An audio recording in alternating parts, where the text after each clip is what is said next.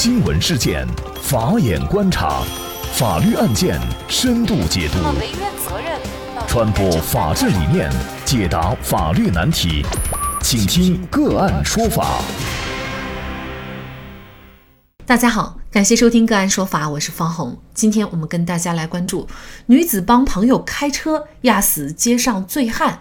不仅自掏腰包赔一百万，还将获刑。今年一月八号晚上的七点三十分，阿娇突然接到珠海朋友卢某的电话，叫他去金顶观塘村吃烤鱼，顺便帮卢某开车。阿娇闲来无事，便从三乡打车去了观塘的烤鱼店。卢某几人边吃烤鱼边喝散装酒，饭后又去附近的茶室喝茶。晚上二十三点，朋友们各自散去。阿娇将醉酒的卢某扶上副驾驶，然后开着白色丰田小车向拱北方向开去。他沿建民路南往北方向来到了锦辉路路口，在距离斑马线四五米的时候，他隐约看到了一团黑色的物体横在斑马线中间。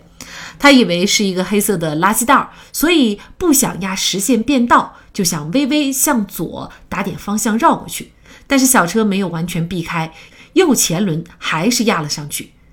他虽然听到闷响，但不知道压的是人，于是没有停车。而卢某睡得正香，感觉到车身震动以后，还埋怨他怎么不绕开垃圾走。到了拱北，卢某下车发现右侧保险杠松了一块，顺手把松动的位置按了回去，又抱怨阿娇把车撞坏了。阿娇再次接到卢某电话时，正打着滴滴在回三乡的路上。交警说你撞了人，阿娇一头雾水地挂了电话，开上朋友的小车沿途寻找，最后在锦辉路路口看到了交警。看到满地的鲜血，阿娇的确吓坏了，万万没想到自己压过的垃圾袋竟然是个大活人。直到看完视频，他才不得不接受这个事实：阿娇肇事的事实得到了证实。那么死者为何会躺在斑马线上呢？经查，死者姓石，四十八岁。事发当晚和老朋友在珠海某农庄聚餐，喝了不少洋酒，吃到二十一点多，大家都有了醉意。当时石某醉得不省人事，趴在桌子上睡着了，一直睡到快二十三点。朋友问他要不要找人送他回去的时候，石某一口拒绝，说自己叫了滴滴。朋友也喝了酒，看着石某离开，也就走了。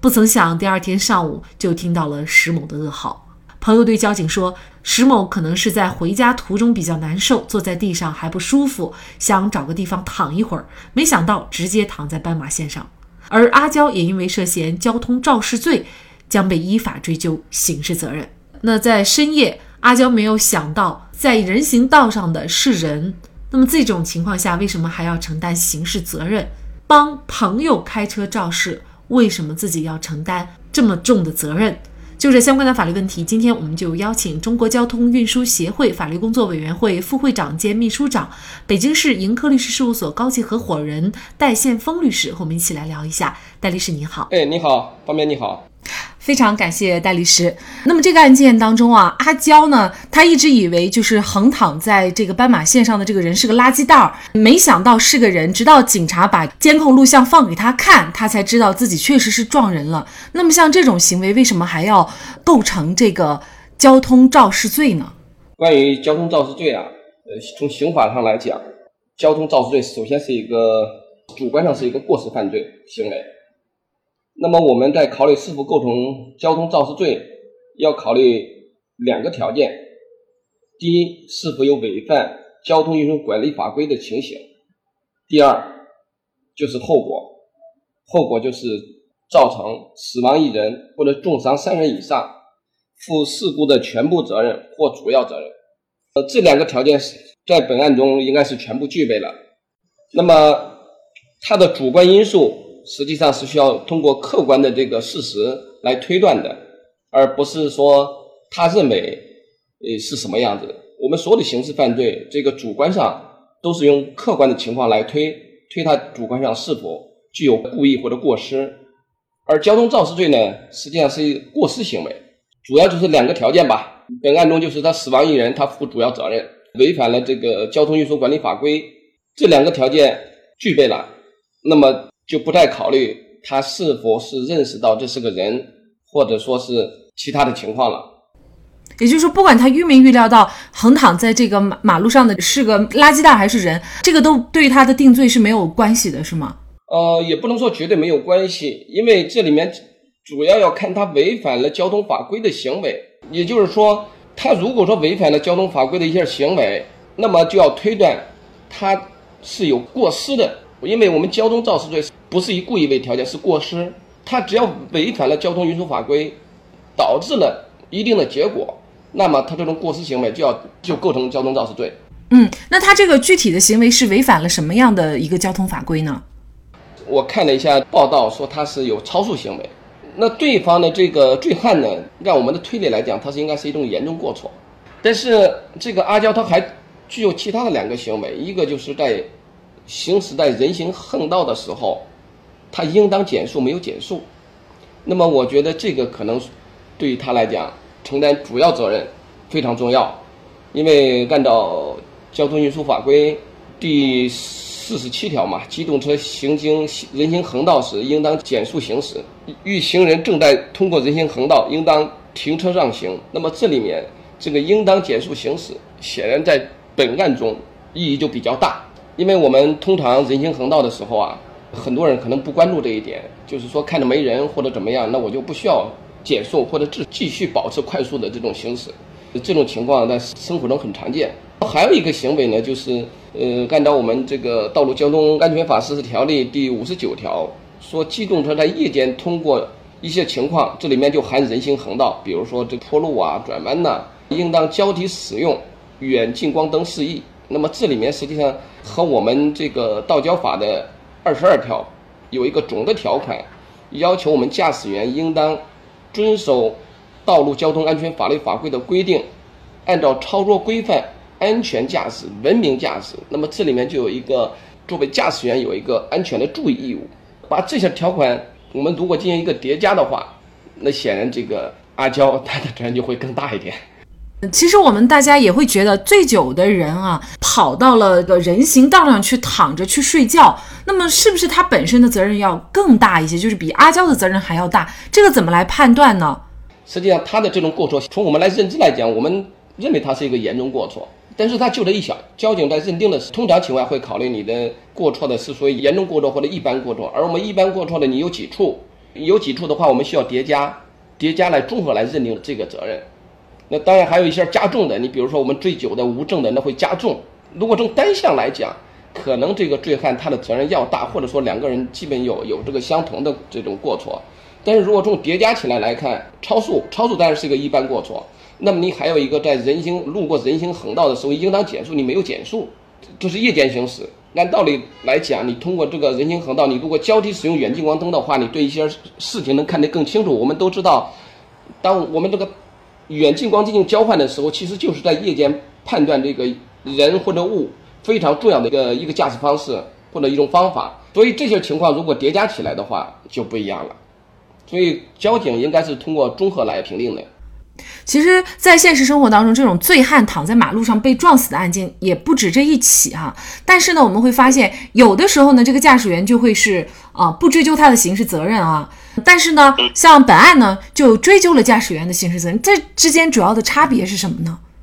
首先，呃，相同的危害结果不是构成罪与非罪的这个唯一条件。那当然，还有它其他的很多因素。交通管理法规规定的事故情况很多。的过错程度呢，也都不一致。就刚才我比如说过，有严重过错的，有一般过错的，还有加重责任和和这个过错的数量都会影响。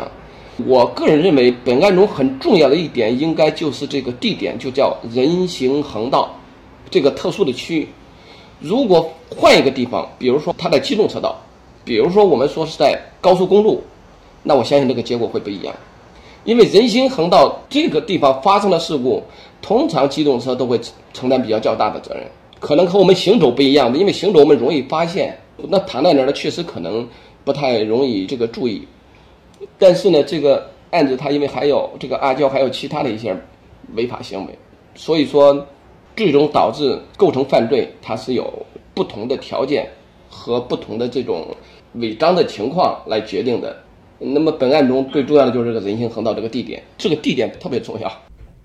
所以，我们作为驾驶员，在经过这个人行横道的时候，尤其应该注意哈。现实生活当中，就是只要是绿灯，我们才不管有没有人行横道啊。如果是没有特殊情况出现还好，如果遇到这种情况，那么肯定驾驶员就要承担比较严重的一个后果了哈。阿娇本来是出于好心，是帮朋友开车，但是呢，最后造成的这个经济损失有一百来万，那这个损失是全部要阿娇一个人来承担是吗？应该说，他要承担，应该承担主要的部分或者大部分都要他来承担，因为这种是帮朋友嘛，帮工嘛，是一个无偿的。最高法审理人身损害司法解释中第十三条有规定，就是为他人无偿提供劳务的帮工人，在从事帮工活动中致人损害的，被帮工人应当承担赔偿责任。也就是说。那除非一种情情况就是被帮工人明确拒绝，我不需要你帮工，那么我不承担责任。后面的条款说，帮工人存在故意或重大过失，受害方可以请求帮工人和被帮工人承担一个连带责任。那人民法院应当予以支持。从这个规定来看，显然这个被帮工人他要应当承担赔偿责任，只不过这个责任大小问题。那比如说像这个案件当中，怎么来判断责任的大小呢？阿娇的构成交通肇事罪呢，他一定是重大过失啊，所以他构成重大过失，他一定要承担一个主要的一个赔偿责任。据媒体报道，阿娇的家境也不太好啊，但是呢，他还是凑足了这个一百零一万块钱赔偿给死者家属了。这个数额呢，应该说对一个普通的家庭来说，也是一个巨大的数字。因为他这样的一个道歉，也获得了死者家属的这样的一个谅解。在这种情况下，可以免除对他的刑事处罚吗？我个人认为，免除刑罚的条件不具备，因为按照最高法关于常见犯罪量刑的指导意见，它对交通肇事罪的量刑幅度呢是拘役，是两年以下这么一个规定。我们能理解的就是最低就是拘役嘛。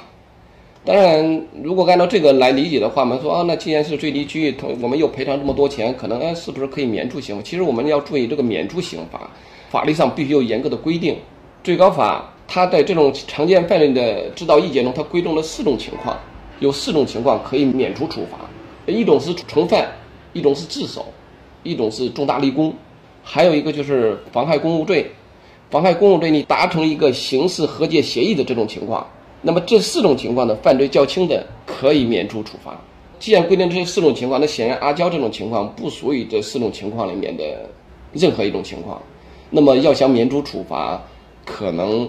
我个人认为是有难度的，因为刑法来讲必须有明确的这个依据嘛，或者说明确的法律规定你才能做到，并且它这里面我我关注到一个情况啊，就是说，它实际上它这里面还有个没有年检，那么没有年检，不要说他这个买了交强险，即使不买交强险，有上一百万或者两百万的这个保保险公司也不会理赔，因为它逾期没年检嘛，通常商业保险就不会赔。所以说，这里面就涉及到一个行为，但是这个行为是一个行政处罚，可能和阿娇没什么关系。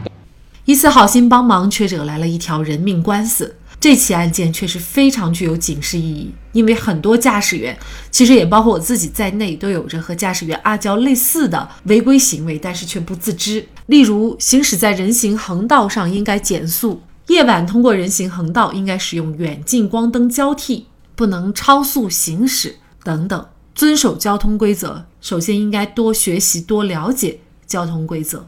这样不仅可以保护他人，也是保护我们自己。好，在这里再一次感谢中国交通运输协会法律工作委员会副会长兼秘书长、北京市盈科律师事务所高级合伙人戴先锋律师。那么，大家如果想获得我们节目的图文资料，欢迎您关注“个案说法”的微信公众号，在历史消息当中就可以找到这期节目的全部图文资料。那么大家在生活工作当中遇到一些法律问题呢，也欢迎大家向我们进行咨询。您可以添加幺五九七四八二七四六七这部手机号码的微信号，就可以找到我们。他们都非常的资深、专业和负责人。感谢您的收听，我们下期节目再见。